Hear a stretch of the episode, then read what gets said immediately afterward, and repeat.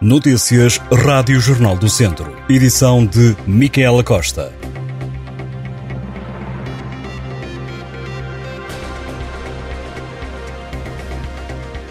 O helicóptero da Proteção Civil já regressou ao heliporto dos Bombeiros Voluntários de Santa Combadão. O meio aéreo de combate a incêndios está estacionado na infraestrutura desde sábado. O heliporto estava sem operar desde outubro do ano passado altura em que a licença caducou e obrigava a obras. Os trabalhos que custaram 60 mil euros foram financiados pela Câmara Municipal no quadro de um contrato de programa estabelecido com a Associação Humanitária dos Bombeiros Voluntários de Santa Combadão.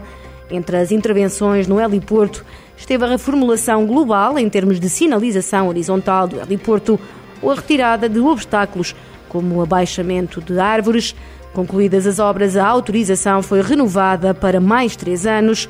Até lá, o presidente da autarquia, Lionel Gouveia, espera que sejam concluídas as obras do novo heliporto para receber o helicóptero do INEM.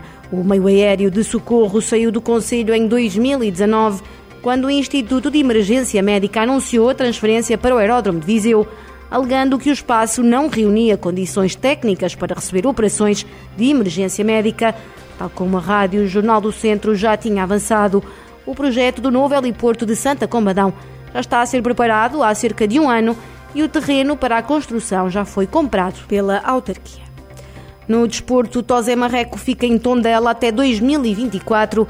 O clube anunciou a renovação do técnico até junho do próximo ano. Tosé Marreco, que já foi jogador do Tondela, assumiu o comando técnico em junho do último ano.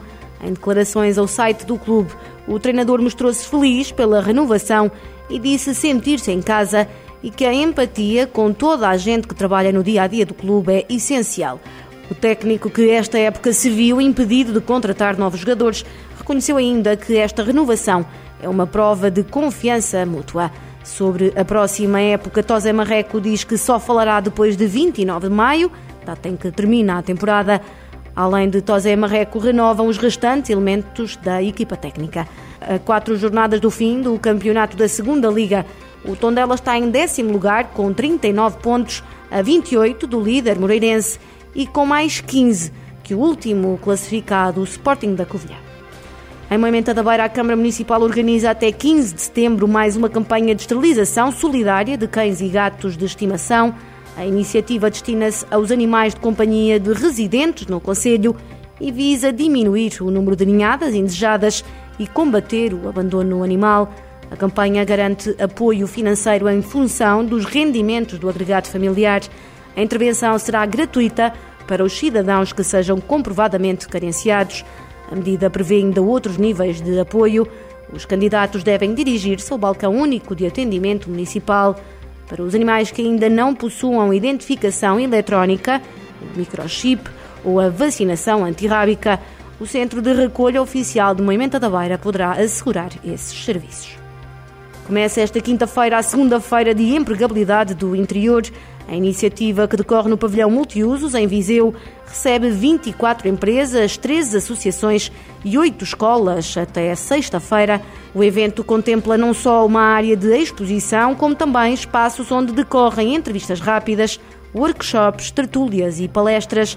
O programa começa esta quinta-feira com o tema Competências e Empregabilidade, com oficinas, tertúlias e sessões. Já o dia de sexta-feira e último da Feira de Empregabilidade será dedicado à temática do emprego e empreendedorismo. Estas e outras notícias em jornaldocentro.pt